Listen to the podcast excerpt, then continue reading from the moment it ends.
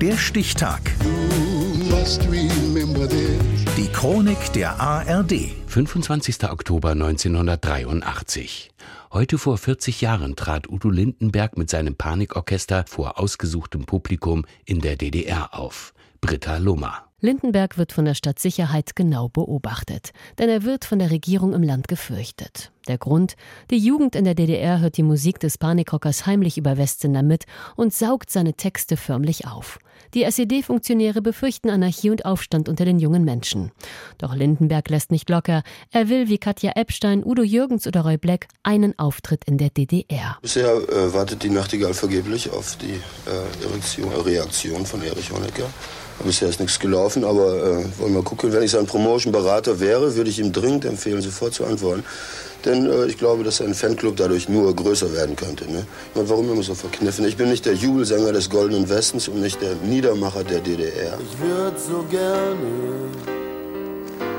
bei euch mal singen, meine Freunde in der DDR. Lindenberg wartet weiter. Mit seinem Song Sonderzug nach Pankow richtet er sich 1983 öffentlich an den Staatsratsvorsitzenden Erich Honecker. Entschuldigen Sie, ist das der Sonderzug nach Pankow? Ich muss mal eben dahin mal eben nach Ostberlin. Natürlich kommt der Song bei der DDR-Führung nicht gut an.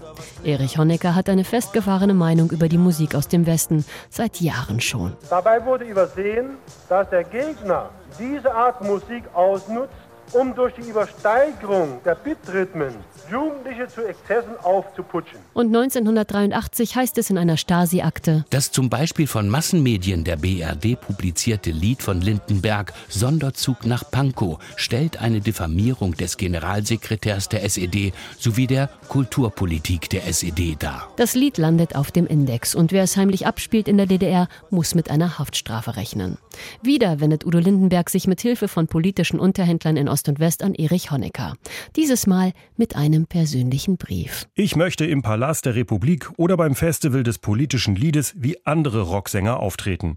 Im Rahmen einer Solidaritätsveranstaltung würde ich selbstverständlich auf ein Honorar verzichten.